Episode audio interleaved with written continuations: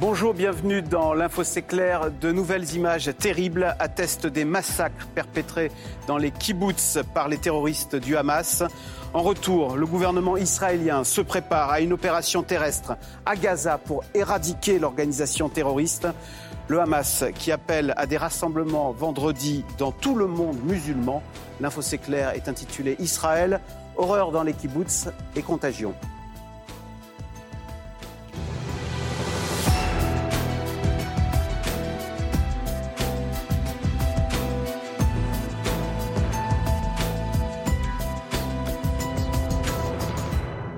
Nos invités, Marc Ecker, vous êtes directeur de la recherche à l'IFRI, auteur du livre Infitada française euh, de l'importation du conflit israélo-palestinien. C'est publié chez Ellipse.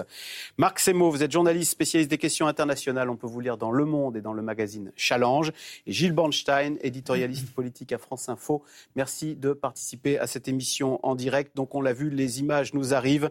Elles sont très brutales, comme celle, euh, comme le massacre qui a été perpétré samedi dans le kibbutz de Berry. Euh, les terroristes du Hamas se sont filmés. Ceux qui ont survécu ont réussi à s'enfermer dans des pièces blindées. Ils ont raconté l'horreur. C'est un reportage d'Agnès Varamian, Soufiane Yassine sur un récit de Franck Genozo. Le calme du petit matin. Et soudain, deux combattants lourdement armés qui inspectent l'entrée du kibbutz avant d'en déverrouiller l'accès. Il est presque 6 heures samedi lorsque les hommes du Hamas pénètrent à l'intérieur de Be'eri.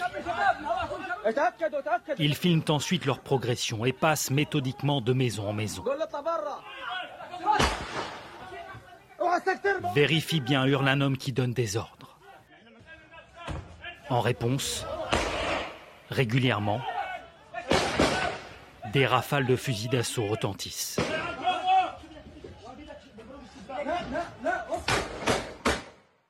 Surpris dans leur sommeil, les habitants sont froidement exécutés.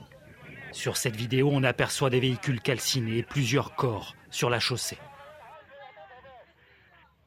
Terrorisés, les habitants se réfugient dans les abris de sécurité, comme le raconte cette survivante.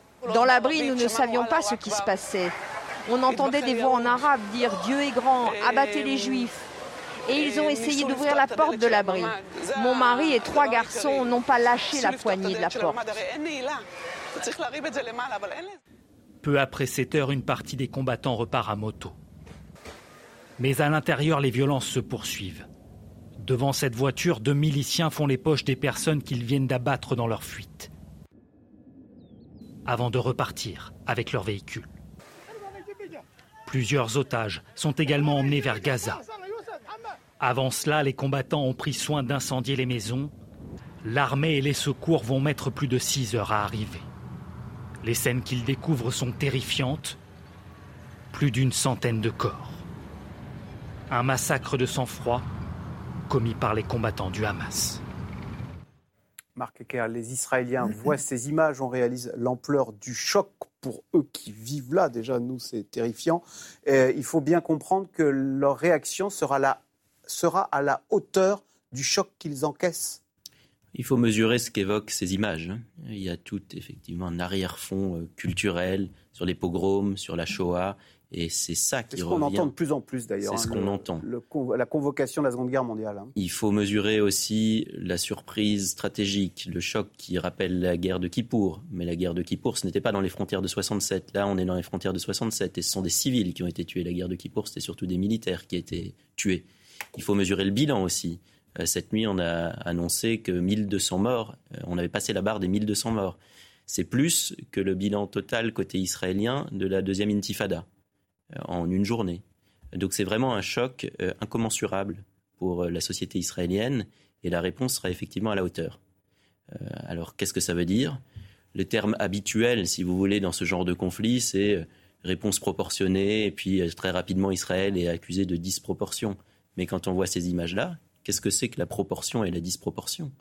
En fait, pour moi, il y a vraiment un point essentiel, c'est que Gaza, si vous voulez, c'est un problème récurrent pour les Israéliens avec euh, ces roquettes du Hamas, etc. Et dans les cercles stratégiques israéliens, il y a cette expression qui s'était développée qui était que toutes les X années, ils allaient tondre la pelouse à Gaza, c'est-à-dire détruire un maximum de roquettes, détruire les tunnels, éliminer un certain nombre de cadres des brigades Zedin el-Qassam, la branche armée du Hamas. Euh, mais cette fois, la population ne veut pas un retour au statu quo, l'élite politique ne veut pas un retour au statu quo et l'élite militaire non plus. Donc ils veulent résoudre le problème. Le problème, justement, c'est qu'on ne voit pas la solution. On ne voit pas la solution parce que le Hamas est vraiment imbriqué avec les populations. Et euh, même si Israël parvenait à éliminer l'infrastructure complète du Hamas, qui paraît déjà extrêmement compliqué, on ne voit pas bien comment ils peuvent le faire d'un point de vue militaire. Mais même s'ils y arrivaient, euh, on ne voit pas ce qu'ils pourraient mettre à la place. Et je pense que la dernière chose qu'ils voudraient, c'est euh, redevenir les gouvernants de cette zone, sachant que la population leur serait de toute façon euh, totalement hostile. Marc Semo, on s'oriente en réaction vers une opération terrestre à Gaza. Je cite le porte-parole de l'armée israélienne, le colonel Rafovitz. Les otages, dit-il, ne seront, ne seront pas un frein à l'opération militaire. Est-ce à dire que la colère est telle que les, euh, les Israéliens sont prêts à faire une croix sur les otages pour aller éradiquer le Hamas jusqu'au fond du tunnel? D'abord, c'est plus que de la colère. Ce qui s'est passé a ravivé toutes les peurs existentielles des Israéliens et de la population juive dans le monde. Ce qui s'est passé, c'est sans précédent. D'abord depuis 1948, où effectivement, pour la première fois, des combattants arabes sont rentrés sur le territoire israélien.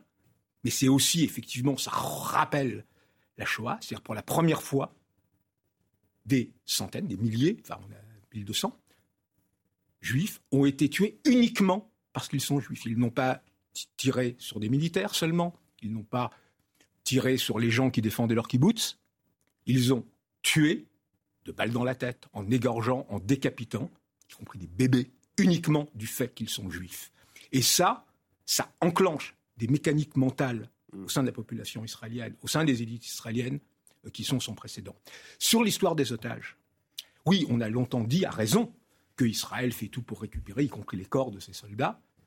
Euh, il y a eu l'exemple de Gilal Shalit, le, franco-israélien, qui est un soldat qui avait été enlevé, qui a été échangé contre 1000 et quelques... 1260. 1200 Palestiniens. Mais il y a aussi autre chose, qui s'appelle la doctrine Hannibal. C'est-à-dire qui est que, dans certaines fois, bah, la, nécessité de la réponse, y compris pour tenter de sauver les otages, peut entraîner, Mais en danger, euh, mettre en danger euh, la mort des otages. Ce qu'un général israélien euh, résumait crûment, un soldat prisonnier, un soldat pris en otage est un problème national, un soldat mort non. C'est cynique, mais malheureusement, compte tenu du contexte, compte tenu de tout ce qui s'est passé, compte tenu des risques, parce que c'est aussi ça, si on commence à négocier sur les otages, avec en plus l'internationalisation de la question des otages, puisqu'il y a des Thaïlandais, des Népalais, des Américains, des Français, il, y a, beaucoup de, ressortissants d'autres pays. Ça serait un processus extrêmement long, extrêmement compliqué, qui par ailleurs légitimerait le Hamas, serait sur, sur la durée, donc qui risque d'être absolument ingérable pour Israël. Donc je pense, alors ensuite c'est mmh. une, supposition, c'est juste une analyse, effectivement, que très rapidement les Israéliens vont passer aux actes. Alors est-ce que ça sera la grande opération terrestre? Est-ce que ça sera un mélange entre la grande opération terrestre, bon, qui serait nécessairement longue, coûteuse, etc., et des raids extrêmement ciblés de forces spéciales?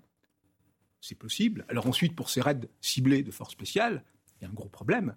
C'est que la faillite du renseignement que l'on a vu dans la préparation de cette mmh. opération, alors en partie, il y a eu l'habilité. Euh, on va revenir sur les faillites, etc. Là, on est, on est sur le, choc. Il y a une faillite de renseignement. Donc si vous n'avez pas, si vous n'avez pas le renseignement, et sur ce qu'on va faire à Gaza. Si vous n'avez pas le renseignement, euh, vous ne savez pas où sont les otages. Revenons en Israël, Gilles Bornstein. Est-ce qu'on a mis, et quand on revoit ces images, on se dit qu'on a mis du temps à comprendre ce qui s'était tramé samedi matin? Pardonnez-moi, mais moi, samedi matin, je me suis réveillé. On voit sur un push sur son téléphone portable. Oh, tiens, des roquettes ont été tirées depuis Gaza sur Israël. On dit, bon, what else? Et on n'avait pas compris. Et on, le, on en prend petit à petit l'ampleur. C'est exactement ça, parce que ce qui s'était passé était tout simplement inconcevable. Voilà. Inconcevable. C'est-à-dire que moi, j'ai été euh, élevé dans cette idée de cette espèce d'invincibilité de l'État d'Israël, de cette armée surperformante, de cette meilleure armée du Proche-Orient, de ces quantités de dollars déversés, y compris par les États-Unis, pour bâtir euh, des boucliers physiques, électroniques, tout ce que vous voulez, qui rendaient Israël euh, totalement infranchissable. Je le dôme de fer. Je voudrais, je voudrais vous raconter une anecdote. Il y a pas très longtemps, il y a quelques années, j'étais en Israël et je m'étonnais qu'à l'entrée des centres commerciaux, on ne soit pas particulièrement fouillé. La sécurité ne me passe. Et un Israélien m'a dit, mais c'est simple, parce que de toute façon, les terroristes, dès qu'ils sortent de chez eux, on le sait. Ça on, sonne. On sait absolument tout. On est capable, électroniquement, on les a tous ciblés. On sait très exactement ce qui se passe. La société israélienne se vivait dans cet état d'infaillibilité. Bah, on s'est rendu compte qu'il n'en était rien. Alors évidemment, on est dans un état, les Israéliens, même si même nous, nous sommes dans un état de sidération, imaginez ce qu'est l'état de sidération pour les Israéliens. Évidemment, ça convoque les images des pogroms de la Seconde Guerre mondiale. Euh, tout cela a été euh, très bien dit, mais oui, euh, vous avez raison. On découvre tous les, toutes les minutes que ce qui était inconcevable est finalement concevable. Je vais dire un mot sur le, la, réplique d'Israël, parce qu'effectivement, on, on, va, on va revenir sur la réplique. On parle hein. terrestres, etc. Et depuis le début, on entend ça. Mais on sent en même temps un État d'Israël qui ne sait pas trop quoi faire, parce qu'il est confronté à des défis incroyables. D'abord, il y a le armement du Hamas. Euh, moi, je me rappelle quand on parlait des Katyusha, là, vous savez, les, les, comment ça s'appelle, les, bombes, là, les grenades, qui euh, allaient jusqu'à Sderot, qui faisaient 5-10 km. Manifestement, maintenant, ils ont euh, des fusées qui vont 200, 300 km. Israël doit, enterrer, doit prendre ça en compte. Le Hamas, s'ils ont été capables de préparer pendant des mois cette attaque, ils sont pas idiots. Ils savent très bien qu'Israël va euh, répliquer. Donc ils ont certainement aussi préparé la réplique d'Israël. Il y a peut-être un acte 2 qu'on ne soupçonne pas et qui pourrait arriver. Et puis il y a évidemment cette histoire de bouclier. Vous avez parlé de la déclaration du colonel Rafovitch. Je l'ai entendu également disant que les otages, en gros, ça ne sera pas un obstacle. J'ai pas vu qu'il avait été immédiatement approuvé. On sent que cette... Euh, ce sort des otages n'est pas encore totalement réglé, qu'il y a quand même des questions à se poser, d'autant qu'il y a des otages étrangers et qu'avec des otages américains, autant on peut imaginer que Netanyahou ne va pas demander au président de tous les pays ce qu'il va faire, autant si c'est des otages américains, c'est assez compliqué de se passer de, non pas l'approbation, mais en tout cas d'une certaine clémence de l'administration américaine. Donc tout cela ne paraît pas euh, très euh, stabilisé. Même si ce matin, euh, le gouvernement israélien fait savoir que chiffre à 50 le nombre d'otages retenus en Israël, alors qu'effectivement, côté Hamas et du djihad islamique, on affirme avoir kidnappé 130 personnes. Marc Ecker. Oui, je voulais revenir sur aussi la surprise, la sidération. Euh, on a beaucoup dit que d'un point de vue opérationnel, ce qu'a fait le Hamas, c'était une surprise. On ne s'attendait pas à ce qu'il soit capable de faire ça. Le Hamas était vu comme beaucoup moins puissant et capable d'un point de vue paramilitaire que le Hezbollah, par exemple. Il y a un point qu'on n'a pas souligné, c'est sur la nature politique du Hamas, si je puis dire, politico-religieuse, sur la manière de qualifier cette organisation. Habituellement, les spécialistes de sciences sociales disaient attention, il ne faut pas tout mettre dans le même sac. Et il s'agit de voir finement l'idéologie. Et l'idéologie du Hamas, c'est une idéologie islamo-nationaliste qu'il faut distinguer de l'idéologie djihadiste internationale de Daesh ou Al-Qaïda, par exemple. Donc ne pas tout mettre dans le même sac. Là, ce qui est très frappant aussi, c'est que le Hamas a franchi un cap inimaginable encore. C'est-à-dire qu'il y a, une, daeshisation. Il y a une daeshisation du Hamas dans les modes opératoires. Il y a une caïdisation aussi on cherchait des précédents à ces enlèvements d'otages. Certains disaient on n'a jamais vu ça. Moi, ça m'a fait penser à l'enlèvement des lycéennes de Chibok euh, par Boko Haram, un groupe lié à Al-Qaïda. Et ensuite, quand on parle des égorgements, etc., ça fait immanquablement penser à Daesh. Quand on pense euh, aux festivaliers, aux ravers qui se sont fait tirer dessus, ça fait penser au Bataclan. Mais il y a vraiment, dans le mode opératoire, une daeshisation, une caïdisation du Hamas. Et ça, je pense que en termes de communication stratégique, ça va coûter extrêmement cher à ce groupe. Euh, qui vraiment maintenant a basculé euh, dans un côté qui, euh, voilà, du, pour les Occidentaux. Israël Parce que même l'utilisation des images, c'est-à-dire le fait de montrer ces pick-up qui paradent avec des cadavres. Ça vous a rappelé Daesh? Bah, C'est totalement Daesh. Et avec la même idée, c'est-à-dire de saturer l'espace, les, les, réseaux sociaux, ceux qui s'indignent et ceux qui s'enthousiasment pour la vengeance, entre guillemets, et euh, avec les mêmes effets de mise en scène. Et cette daïchisation, effectivement, sera quelque chose qui, à la fois le Hamas aujourd'hui est en posture de dire regardez, c'est nous qui avons repris le drapeau de la lutte du, du, peuple palestinien, et par là même ils la tiennent en otage, parce que le Hamas est totalement délégitimé pour quoi que ce soit, vu l'horreur de ce qu'ils ont fait. En attendant, l'heure de la riposte a sonné. Euh, l'armée israélienne a massé 100 000 soldats aux frontières de Gaza. On sait qu'il y a 300 000 réservistes qui ont été appelés en secours. Pour l'instant, euh, Israël euh, se contente, j'allais dire, entre guillemets, de bombarder Hamas avant une éventuelle intervention au sol. La population, d'ailleurs, est appelée à migrer vers le sud pour éviter les frappes. Reportage à Gaza de Valérie Lerouge avec nos correspondants sur place. Un théâtre de ruines au milieu de Gaza, des quartiers résidentiels réduits en poussière. Au milieu des décombres, la population tente de récupérer ce qui peut l'être, des papiers, des souvenirs ou de quoi manger. Depuis hier, la bande de Gaza est coupée du monde. Plus de gaz, plus d'électricité ni d'eau courante, sur décision du gouvernement israélien. Kadrahim est totalement dépassé, il est livreur d'eau. Les habitants le supplient de leur fournir de quoi tenir. Vous savez que la situation est très difficile. La station ne produit plus assez d'eau. Je n'ai pas de quoi livrer tout le monde. Moi, j'ai sept familles ici et elles ont 8 à 9 enfants chacune. Comment tu veux que je fasse?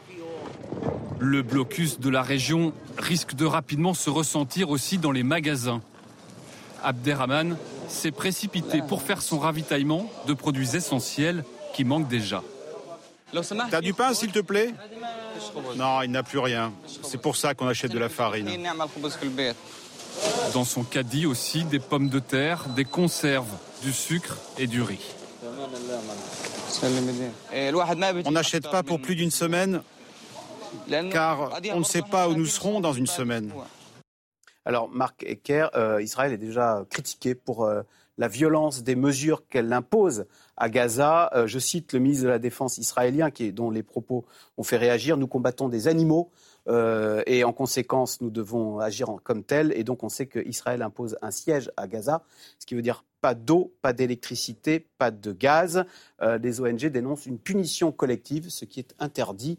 il y a 2 millions de personnes, dont certaines sont totalement innocentes et victimes de tout ce qui se passe la population est elle aussi prise en otage. Alors là, on revient sur des rhétoriques habituelles euh, sur le conflit israélo-palestinien, euh, la disproportion de la réponse, le droit international, etc. Malheureusement, on voit que le droit international sur ce conflit-là est à peu près inopérant euh, depuis le, début de, la guerre, depuis le début du conflit, c'est-à-dire depuis des décennies. là, on est dans une logique stratégique où Israël va taper extrêmement fort. Il va y avoir effectivement des centaines, des milliers de morts.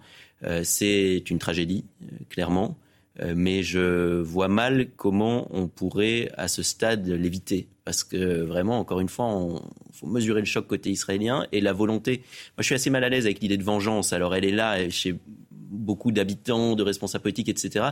Mais je crois que surtout. De pacifistes en Israël. Hein. Il y a, actuellement, non. Mais surtout, il y a l'idée, si c'est arrivé une fois et s'il y a eu cet échec stratégique avec cette stratégie, entre guillemets, de tonte de la pelouse année après année, il faut trouver autre chose. Et autre chose, c'est essayer de se débarrasser définitivement du Hamas. Le problème, c'est quand on a affaire à un groupe qui n'est pas uniquement un groupe terroriste, qui est un groupe qui est imbriqué dans la population, qui gère un territoire, qui gère euh, donc ses, les services euh, apportés à 2 millions, plus de 2 millions de, civils, euh, eh ben, ça suppose effectivement d'être capable de faire la distinction entre les civils et les membres euh, du Hamas, qui en pratique est extrêmement difficile, voire impossible. Donc je, ne sais vraiment pas comment les Israéliens vont le faire. Gilles Banchat, est-ce que ce n'est pas un piège que cette intervention militaire à Gaza? Est-ce que la violence n'appelle pas la violence? Est-ce que ce n'est pas... Euh, on se dit que chaque euh, Gazaoui tué, ça va mettre un petit enfant de 12 ans euh, orphelin. Mhm. et qui sera encore plus radicalisé que ses parents. Absolument, mais ça n'a pas, pas, démarré hier. À chaque fois, dans toutes les interventions à Gaza, on a dit ça, mais pour autant, Israël doit. N'a pas le choix je ne sais pas si elle n'a pas le choix. En tout cas, elle n'a pas le choix de faire quelque chose. Quoi faire? Je ne sais pas, mais elle n'a pas le choix de faire quelque chose. Et c'est vrai que les possibilités et les hypothèses euh, ne sont pas très euh, nombreuses. Mais c'est vrai que... Ce sera un bain de sang à Gaza Ça sera vraisemblablement un bain de sang. Manifestement, je le disais tout à l'heure, le, Le Hamas, c'est certaines, le Hamas ayant préparé l'attaque a certainement préparé la riposte. On voit, on dit que les souterrains sont de plus en plus sophistiqués, que les capacités de résistance du Hamas sont de plus sophistiquées. On sait depuis toujours que le Hamas, qui en gros se fout de la vie humaine des Palestiniens, n'hésite pas à faire des populations civiles des boucliers humains. Donc ils se mettent, ils cachent des euh, combattants là où il y a des populations civiles d'une certaine manière exprès, sachant qu'Israël va frapper et que donc ils pourront exhiber devant l'opinion internationale le fait que dans sa réplique, Israël fait des morts eh, civiles. Tout ça existe depuis toujours, sauf que là, ça va être exponentiel. Ça va euh, certainement être décuplé. Donc oui, il faut euh, s'attendre à ça. Vous avez raison quand vous avez dit il n'y a plus de pacifistes en Israël. J'entendais hier quelqu'un dire, même à Shalom Arshaf, Shalom Arshaf qui est la paix maintenant, qui est le mouvement qui continue en Israël envers et contre tout, malgré un gouvernement d'extrême droite à vouloir une solution à deux États. Euh, malgré ça, eh bien, j'entendais quelqu'un hier dire le traumatisme est tel que tous les gens de droite très pro-Netanyahou aujourd'hui pensent que Netanyahou est un assassin, un nul, euh, pas un assassin, mais enfin un nul, un incompétent qu'il faut virer du pouvoir, et que tous les gens de gauche pensent que maintenant ça suffit, qu'il faut aller, c'est pas moi qui le dis, hein, qu'il faut aller châtier tous les Arabes. C'est vous dire l'état de sidération de la société euh, israélienne. Donc euh, oui, il y aura ce que vous dites, assurément, mais Israël doit trouver une réplique. Marc Semo, avec le risque qu'Israël, qui pour l'instant a la sympathie d'une partie du monde suite à cette attaque dont il a été victime, passe cette fois pour un agresseur, ben. parce qu'on verra ses soldats et enfants, des cadavres de petits Gazaouis de 12 ans qui ont perdu leurs parents ou leurs frères. Israël, pour le moment, est victime, d'où cette solidarité internationale. Ensuite, ce risque est plus que réel, ça l'a été à chaque fois. Ça sera démultiplié par le fait que cette opération sera particulièrement longue, particulièrement difficile. Alors, comme le disait très bien, effectivement, le Hamas utilise la population civile comme bouclier humain. Tous ces centres de commandement, notamment, on l'avait vu en 2014, étaient, le principal centre de commandement était sous l'hôpital de, Gaza. Donc, ils savent utiliser. Ils savent hein. utiliser ça. Les Ensuite, hôpitaux, les boucliers humains. Il y a les souterrains partout. Donc c'était une guerre absolument terrible, puisque à chaque fois que des soldats avancent, ils peuvent être pris à revers par des types qui sortent de souterrains, etc. Donc ça va être terrible. Mais moi, ce qui m'inquiète le plus, pour revenir justement aux questions politiques israéliennes, c'est que ce gouvernement, non seulement a totalement failli par rapport à ce qui était euh, euh, pris de court et de surprise par cette opération, mais aussi la manière dont il communique. Quand le ministre de la Défense parle des habitants de Gaza comme des animaux qu'il faut euh, laisser mourir de faim et de soif, ben, c'est politiquement hmm c'est évidemment, il s'adresse à son électorat interne, à cet électorat du Likoud qui est le plus euh, euh, radicalisé. radicalisé et qui effectivement pense à la vengeance. Mais en termes de communication internationale, c'est totalement, totalement dévastateur. Donc, en plus, ce gouvernement, il faut aussi rappeler ça, que jusqu'ici, il n'y a aucun responsable, haut responsable du gouvernement, qui a été dans les zones où il y a eu les massacres ce qui contribue encore un peu plus à faire monter la rage de la population israélienne, à droite effectivement, y compris dans l'électorat de Netanyahou. Mais comment est-ce possible Vous avez ces massacres, vous avez ces centaines de morts, et peut-être pas le Premier ministre, mais au moins... On ne se dépasse pas. voilà, un, de ces ministres, un de ces ministres des colons suprémacistes euh, qui n'arrêtaient pas de parader et qui sont partis responsables de l'ampleur de la tragédie, puisqu'ils avaient imposé que les soldats puissent euh, aller chez eux pour les fêtes. Donc la moitié de l'armée était démobilisée pour fêter Soukot à la maison et que les unités qui restent opérationnelles avaient été envoyées euh, en, Cisjordanie pour protéger les colons. Donc ces énormes responsabilités du gouvernement de droite et d'extrême droite, bah, euh, font que aussi Israël est délégitimé et que, Netanyahou va avoir des comptes à rendre et peut-être assigner la fin de sa carrière politique. Euh, Marc ça, ça viendra plus tard. Effectivement, les Israéliens ont des commissions d'enquête euh, très efficaces après chaque échec majeur dans des guerres. Il y avait la commission à Granat après la guerre de Kippour en 73. Il y a eu une commission aussi après 2006, la guerre contre le Hezbollah. Mais là, à plus court terme, il va y avoir un nouveau gouvernement en Israël. Les négociations sont en cours. Le gouvernement, il faut comprendre quelque chose, c'est que la guerre en Israël est menée par un cabinet de guerre le chef de guerre, en fait, c'est une responsabilité collective. Et là, dans le gouvernement actuel, il n'y a pas vraiment de poids lourd militaire. Euh, il y a effectivement Yoav Galant, le ministre de la Défense, qui lui n'a pas été chef d'état-major des armées, mais a failli l'être. Il avait eu la responsabilité du front sud. Et puis ensuite, quand on regarde le reste du gouvernement, ben, il y a à peu près rien. Il y a le ministre de l'Agriculture, qui est Avi Dichter, qui est un ancien responsable du Shin Bet, des services de renseignement intérieur, mais ça manque de poids lourds. Et donc là, en fait, dans les négociations, ce qu'essaye de faire Netanyahou, c'est de ramener des poids lourds militaires dans sa coalition en allant voir du côté du centre droit. Et il y a deux ah. personnes qui sont pressenties pour rentrer dans ce gouvernement. De, la spirale de la violence où l'extrême droite euh, veut emmener Israël? Notamment, et puis pour avoir des guerriers à ses côtés. donc les deux guerriers qui sont pressentis pour rejoindre le gouvernement, c'est Benny Gantz, qui vient d'être euh, cité, ancien chef d'état-major des armées, et Gadi Eisenkot, ancien chef d'état-major des armées aussi, et c'est la personne qui avait inventé la doctrine d'Ahiye, donc ça, il faut le rappeler, qui a été énoncé en 2008 en lien avec la guerre de 2006 contre le Hezbollah, qui consiste précisément à aller frapper de manière disproportionnée. La disproportion est assumée ah. des zones civiles lorsqu'il y a des bombardements qui partent de ces zones civiles. Ce qui était le cas pendant la guerre de 2006 euh, du cœur de Beyrouth. On a vu des, missiles partir depuis des immeubles d'habitation. En tous les cas, Gilles Banchal, vous parliez tout à l'heure de la sidération des Israéliens qui pensaient, qui se pensaient en sécurité à l'intérieur de leurs frontières. On disait notamment euh, le mur qui euh, enferme euh, Gaza infranchissable. Eh bien, cette bande de Gaza a été percée en une matinée. On décrypte le déroulé de cette opération avec Claire Vérov et la cellule des révélateurs de France Télévisions. Une intrusion surprise, éclair et massive. Comment les hommes du Hamas ont-ils pu déborder l'armée israélienne? Décryptage. La barrière de sécurité entre Gaza et Israël était réputée infranchissable. 65 km de fortifications hautement technologiques.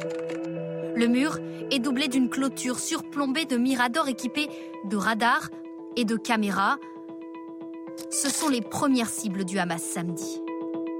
À l'aide de drones, ils neutralisent simultanément tous les dispositifs de surveillance et en quelques secondes aveuglent l'état-major israélien.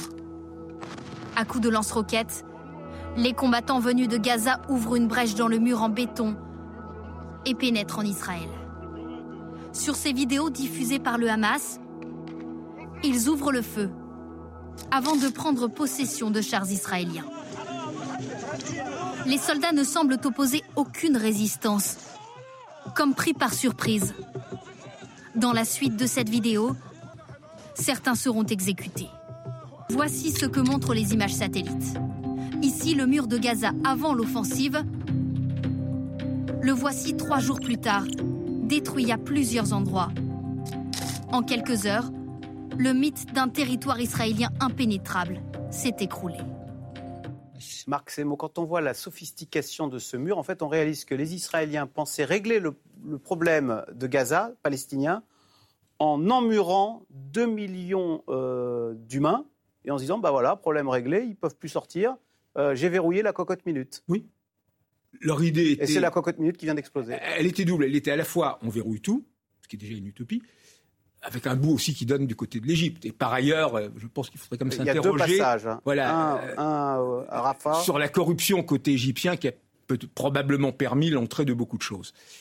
Et puis de l'autre côté, on laisse le Hamas, qui a pris le pouvoir à moitié par la force à Gaza, qui a totalement exterminé les gens du Fatah, euh, gérer son, son, son, son, règne islamiste de façon absolument non démocratique. Hein. Le, Hamas est très populaire en Cisjordanie, mais il ne l'est pas du tout à Gaza, où les gens ont pu faire l'expérience depuis 2006 de ce que c'est le pouvoir euh, du Hamas. Alors en, permettant de l'argent de venir, par exemple le Qatar, euh, tous les mois, apporte 30 millions de dollars en valise euh, pour payer les fonctionnaires, et Israël pensait comme ça pouvoir tenir la chose, affaiblissant d'un côté l'autorité palestinienne, ce qui était potentiellement pour eux le risque de devoir un jour recommencer les négociations pour la solution à deux États. Donc on décrédibilisait l'autorité palestinienne et en revanche on, trouvait un vendu implicite avec le Hamas, et c'est ça que les Israéliens ont voulu croire. Et l'habilité du Hamas avant cette offensive a été de faire, de laisser croire aux Israéliens ce qu'ils voulaient croire. Donc cette barrière, c'était quelque chose qui ne tenait pas. Alors au début, on a pensé que peut-être que l'Iran avait aidé euh, par, par, des cyberattaques à pulvériser le système de ah surveillance. Apparemment, il semble que ça a été fait à l'ancienne, avec effectivement des tirs de drones, des tirs de bazooka et des bulldozers pour percer. Marc Ecker, ça vous surprend de voir, pas la facilité, mais euh, l'habileté avec laquelle le Hamas a réussi à déjouer euh, cette technologie qui visait à emmurer donc Gaza on, parlait de, on parlait de l'incompétence du gouvernement Netanyahou. En tous les cas, les Égyptiens disent avoir prévenu euh, le gouvernement de Netanyahou. Euh, nous les avons prévenus qu'une explosion de la situation allait arriver et très bientôt elle serait grande. Donc l'Égypte dit avoir alerté euh, Israël sur un potentiel danger venant du Hamas à Gaza. On ne sait pas ce qu'a dit l'Égypte. effectivement, si c'est alerté sur une explosion potentielle, il, doit y avoir ce genre d'alerte assez fréquemment. Là, ce qui est très surprenant, c'est le, mode opératoire, la sophistication. Euh, et côté israélien, moi, c'est une zone que j'avais visitée avec le, correspondant défense de Haaretz à Mossarel il y a quelques années. Euh, comment, comment c'est digne du mur de Berlin là, euh, quand on voit ce mur là, ah, C'est mieux que le mur de Berlin. C'est mieux. Hein, ben, on, l'a bien vu. Le, le, reportage était, était, très bon. Il montrait ses protections, à la fois une barrière avec des senseurs, des capteurs, et puis euh, un mur physique. Et ce qui n'a pas été montré dans le reportage, c'est le sous-sol, puisqu'il y avait des craintes d'infiltration par des tunnels, et donc ce mur se prolongeait en sous-sol.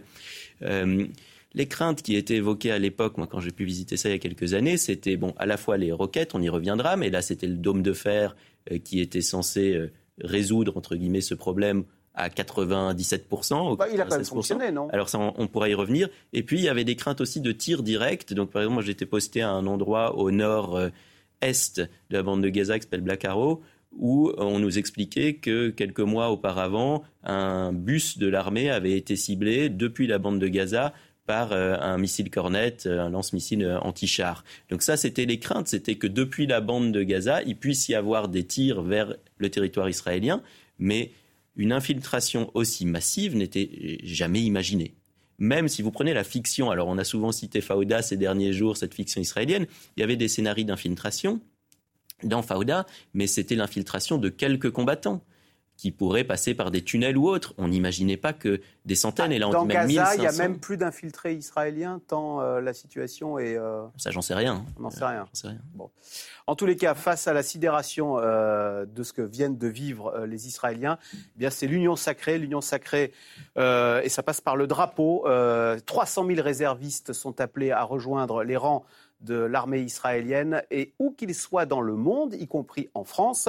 Je vous propose d'aller à Lyon, le témoignage de cette Française de 19 ans qui s'était engagée dans l'armée israélienne à 17 ans. Eh bien, elle fait ses valises et elle part à Tel Aviv. Reportage de Faustine Magneto et Arnaud Jacques. Rejoindre le front en Israël à tout instant. Je fais ma valise parce que mon commandant attend juste que l'aéroport ouvre pour prendre mes billets et pour que je parte. À seulement 19 ans, cette jeune lyonnaise est soldat dans l'armée de l'air israélienne. De retour dans sa famille pour un mois de permission, elle a été rappelée par l'armée. Paradoxalement, je sais que là-bas c'est dangereux, mais j'ai signé à l'armée exactement pour défendre mon pays, et c'est maintenant qu'il en a vraiment besoin. Un choix mûrement réfléchi pendant ces années lyonnaises. J'ai toujours été dans une école non juive, laïque, publique et très bien intégrée avec les autres. Mais au fur et à mesure des années et des conflits qu'il y a eu en Israël, j'ai eu le sentiment d'insécurité un peu grandissant. J'entendais en bas de chez moi, dans des manifestations, mort aux juifs, et au fur et à mesure, je me sentais moins à ma place. J'ai l'impression qu'on était un peu incompris. Alors ça, c'est fantastique quand même. Euh, euh, au fond, là, euh, à l'aéroport à Tel Aviv, on imagine, il y a des Juifs qui viennent du Canada, d'Italie, de France, et qui vont, tous se retrouvent avec des, des Israéliens, ouais, voilà, qui se retrouvent et qui vont aller combattre ensemble. Bah, d'abord, il y a, y, a ceux qui ont la double nationalité et qui ont fait le service militaire en, Israël. Mhm. Il y a tous ceux qui, en partie, sont partis en Israël, ce que racontait euh, la jeune fille que vous venez d'interviewer parce qu'il y avait un certain nombre de traumatismes. 2014, des manifestations qu'il y a eu à Paris avec les cris juifs hors de France, je les ai vus de mon balcon, et morts aux juifs parfois, bah, c'est quelque chose quand même. Ça a été l'un des moteurs de son engagement. Ça a été un des moteurs de son engagement. Parce qu'à ce moment-là, bah, il y a eu un certain nombre de juifs français euh, qui, euh, voilà, qui, qui ont il y a une cassure.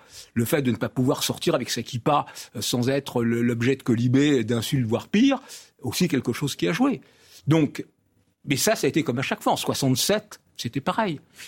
Euh, Marc Ecker, journal Le Monde hier, l'inquiétude de la communauté juive en France enlève Takipa, le monde qui a recueilli des témoignages de Français de confession juive qui disent bah on n'ose pas trop, on nous l'école nous demande quand on dépose notre enfant dans, notre, dans l'école juive d'aller vite et euh, moi je dis à mon fils enlève Takipa. Euh, elle se sait dans ces moments-là euh, en danger. Si vous voulez, ce qu'on voit depuis le début de la deuxième intifada, le début des années 2000, c'est qu'à chaque pic du conflit israélo-palestinien, on a un pic d'antisémitisme en France pendant les pires années de la deuxième intifada, c'était à peu près 900 actes antisémites par an. Ensuite, c'est retombé. Et puis, on a eu des nouveaux pics en 2014. En 2021, le dernier, on était aux alentours de 600 actes antisémites. Donc oui, il y a cette crainte. Sur l'ALIA des Français, il faut bien comprendre le contexte Alors, général. L'ALIA, ce sont des Français qui décident de partir, refaire un peu leur vie en Israël pourquoi? Quelles et qui prennent la nationalité israélienne et qui, du coup, quand ils sont en âge de faire le service militaire, font le service militaire et quand il y a un épisode de ce type, sont mobilisés. Et pourquoi décident-ils de quitter la France? Alors, effectivement, l'antisémitisme, euh, dont une partie a été un moteur depuis 25 euh, ans quasiment, avec euh, ces pics liés au conflit israélo-palestinien que j'ai décrit. Mais il faut rappeler aussi la montée du Front National, qui notamment en 2002, en pleine deuxième intifada, avec l'arrivée de Jean-Marie Le Pen au deuxième tour de l'élection présidentielle, avait aussi créé une peur. Il faut rappeler aussi l'affaire Dieudonné, il faut rappeler l'affaire Ilan Halimi, l'affaire Sarah Halimi, et il faut rappeler le contexte djihadiste aussi, hein. l'attaque de Mohamed Merah en 2012 sur l'école aux Aratora à Toulouse, et puis euh, l'attaque de l'hypercachère en 2015. Donc ça a fait effectivement une accumulation de peurs et de peurs objectivables euh, qui euh, fait que on a eu une hausse de l'ALIA euh, importante. Importante pendant la deuxième intifada, il me semble qu'on était aux alentours, c'est monté jusqu'à 5000, je pense, personnes par an. Et puis ensuite, c'est retombé et c'est reparti un peu à la hausse au moment des attentats. Gilles Bornstein, le Parisien aujourd'hui en France, faisait récemment sa une sur ce que devaient subir les étudiants français de, confession juive. Ça allait de la moquerie pour les plus gentils mm. jusqu'aux menaces bien réelles euh, pour euh, les, les, attaques les plus euh, sévères. Absolument, c'est certain. C'était une étude commandée par l'UEJF, l'UEJF, l'Union des étudiants juifs de France. C'est certain que des actes, des paroles, des propos antisémites en France, ça existe et effectivement, c'est arrivé, c'est ravivé à chaque fois qu'il y a une querelle au Proche-Orient. Concernant l'ALIA, L'ALIA, c'est quoi? L'ALIA, c'est pour un juif profiter de la loi du retour, qui est une des lois fondamentales de l'État d'Israël, qui dit que tout juif dans le monde a un droit inconditionnel à revenir en Israël et à obtenir la nationalité israélienne. Vous êtes juif, vous voulez rentrer en Israël, c'est votre droit, c'est dans la loi israélienne. Effectivement, beaucoup euh, de juifs en ont profité, mais si on parle d'alliés, il faut aussi parler d'alliés négative, parce qu'on euh, raconte souvent l'alia, la montée, alia ça veut dire monter, la montée vers Israël comme un, un chemin de rose. C'est pas ça. Il y a beaucoup de juifs qui arrivaient en Israël, de juifs français en tout cas, qui arrivaient en Israël, se rendent compte que c'est une société très dure. C'est-à-dire à l'américaine? Bah, c'est une société où, même pire. même pire, il y a une crise économique, il y a des inégalités extraordinaires. Quand vous arrivez en Israël, c'est vrai qu'au début, vous êtes pris en charge par l'agence juive, mais qu'après, il faut vous débrouiller tout seul dans un pays où on ne vous donne rien, où c'est compliqué. Et en ce moment, il y a pas mal d'aliens négatifs. Ce qu'on appelle d'aliens négatifs, c'est des retours, des gens qui reviennent dans les pays euh, d'où ils sont. J'ai entendu parler de gens qui veulent un passeport, qui veulent récupérer un le passeport européen de leurs parents parce qu'ils se disent qu'un jour peut-être ils devront rentrer en Europe. Ils n'ont pas perdu la nationalité française dans ces Non, si par exemple des gens qui sont arrivés, des gens qui sont des gens dont les parents sont ah, venus, qui eux sont citoyens israéliens, et, eux voudraient eux les enfants... récupèrent la nationalité française, polonaise, tout ce que vous voulez de leurs parents parce qu'ils veulent pouvoir revenir en Europe un jour parce que la vie est dure en Israël. On sait là il y a cette crise extérieure, si elle a eu lieu, enfin, on a, cité les faiblesses du gouvernement israélien, c'est parce qu'il y, a une crise interne très forte. On l'a vu sur la mobilisation contre la réforme de la justice. Et puis, il y a cette société, cette société totalement polarisée entre les laïcs et les religieux qui fait que bah, c'est pas toujours facile euh, la vie en Israël. Donc certains veulent y aller et certains veulent en revenir. En tous les cas, on a entendu cette jeune fille hein, qui euh, disait que l'une des motivations euh, qui l'avait incité à, retourner en Israël, à aller en Israël et faire son service militaire, c'était ces insultes qu'elle avait entendues. Euh, le sentiment anti-juif et pro-palestinien est puissant dans les pays occidentaux. Il n'y a pas qu'en France propose de voir ces images. Ça se passe à New York, où l'on a vu, c'était juste après euh, les attentats contre Israël. Donc forcément, euh, il y avait des manifestants euh, émus qui défendaient la cause israélienne. Eh bien, la police a dû intervenir face à des manifestants pro-palestiniens venus pour les défier. On regarde Louis Kelaf. Au cœur de Times Square, les soutiens à Israël et les pro-palestiniens séparés par ces barrières et les forces de l'ordre. Ils se font face dans une double manifestation classée à risque. Ils enlèvent des enfants en bas âge et des bébés dans leur lit, dans leur maison, et ils les utilisent comme des pions pour tenter de libérer des terroristes. Je suis ici aujourd'hui pour dire que nous, Palestiniens et nos alliés de la diaspora, sommes solidaires de notre pays. Nous soutenons le droit des Palestiniens à résister à l'occupation. Alors, lui est assez calme. Je vous propose de voir des images lundi à Londres. C'était devant euh, l'ambassade d'Israël et c'était des manifestations pro-palestiniennes. Euh, voilà, c'était. Euh, on entend We Want Justice, hein, je crois. Euh, Marc Semo, euh, le Hamas a appelé les musulmans du monde entier vendredi euh, à des rassemblements en soutien de la cause palestinienne. ce sera un test, assurément? Ce sera un test, évidemment.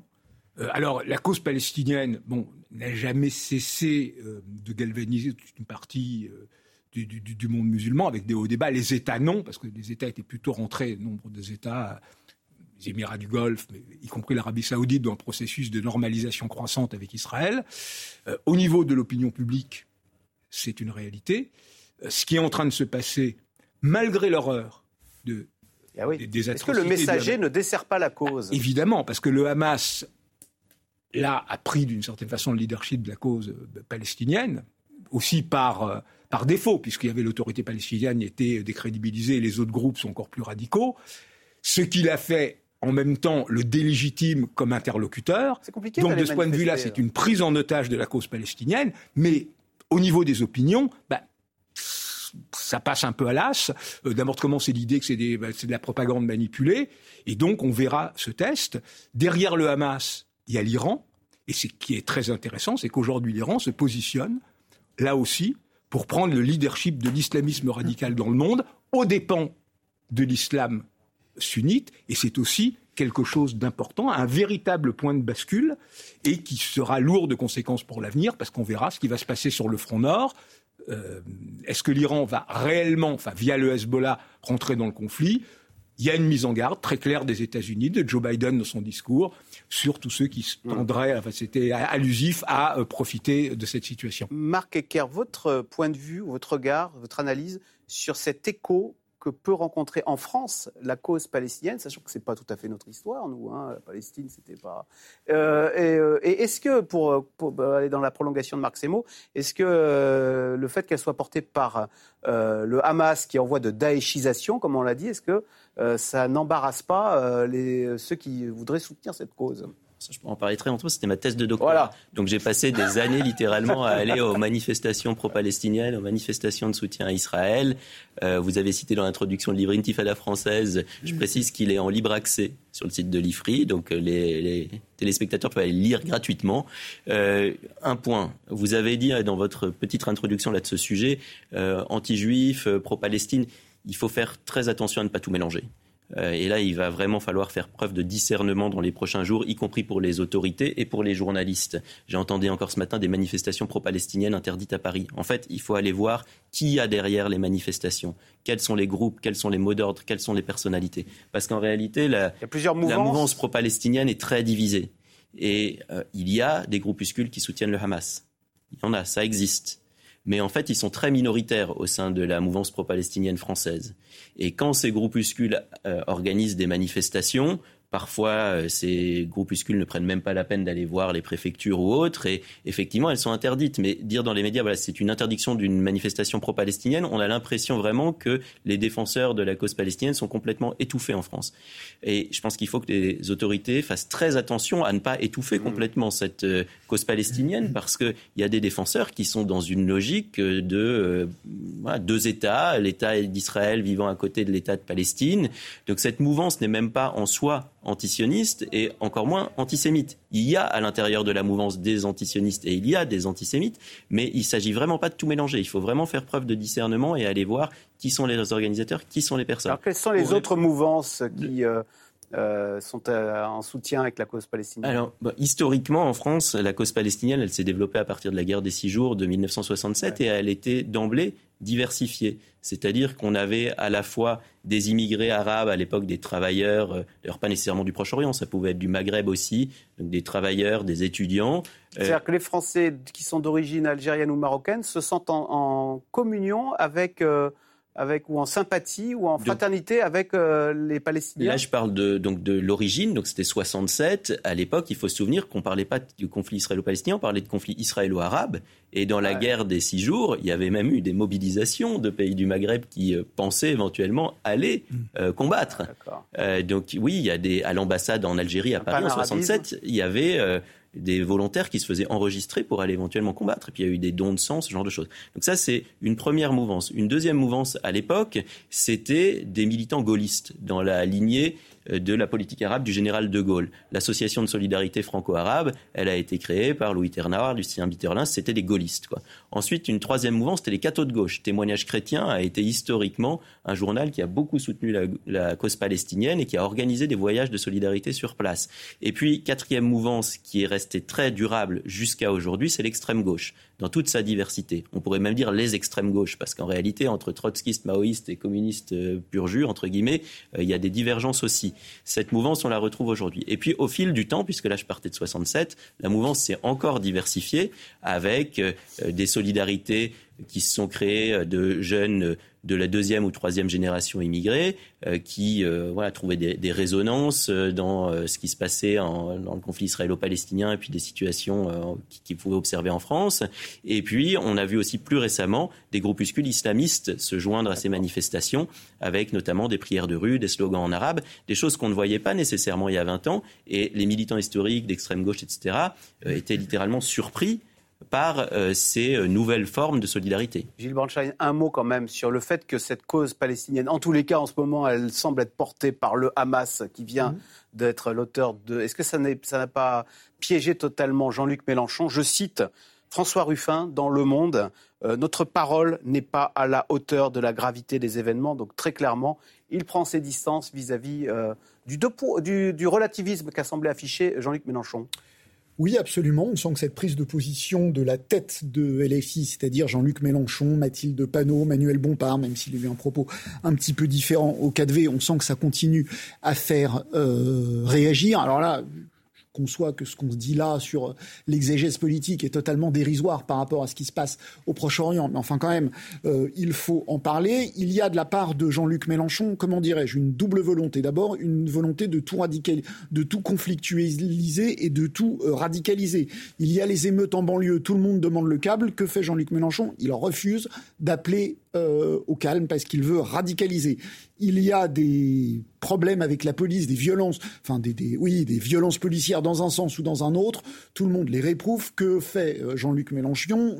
Mélenchon, il est relativiste parce qu'il veut radicaliser. Et là, tout le monde voit que c'est du terrorisme lui refuse d'appeler, de dire que le Hamas est une organisation terroriste parce qu'il veut, euh, euh, il veut conflictualiser, il veut radicaliser parce qu'il pense que la politique c'est de la radicalisation et qu'il pense qu'à la fin euh, il en fera son beurre. Et puis évidemment cette accusation qui lui est faite de vouloir toujours récupérer le vote des quartiers, comme on dit, qui est une façon habile de parler du vote musulman dans les banlieues, où il pense que c'est là-dessus, c'est dans cette catégorie électorale qu'il a encore des réserves, et il veut tenir un discours dont il pense, alors à raison ou pas, dont il pense que les habitants des banlieues seront sensibles, seront sensibles à ça. Et tout le monde, à gauche évidemment, Or, LFI, évidemment, ça choque énormément. Et même dans la France insoumise, ça commence à choquer parce qu'on a effectivement entendu cette prise de position très forte dans le monde hier de euh, François Ruffin, rejoint par Alexis Corbière, rejoint par un certain nombre de leaders du mouvement, tous qui ont la particularité de tous avoir été mis un petit peu de côté par Jean-Luc Mélenchon, qui n'acceptent pas cette stratégie de radicalisation permanente. Eh bien, merci beaucoup de nous avoir aidé à décrypter euh, ces événements tragiques euh, en Israël. Donc, On va attendre de voir quelle sera la réaction maintenant du gouvernement israélien vis-à-vis euh, des terroristes du Hamas à Gaza. Et puis on attendra de voir vendredi euh, si, l'appel du Hamas fera un flop ou pas. vous restez sur France Info. On se retrouve demain pour un nouvel Info C'est. Bonne journée. À demain.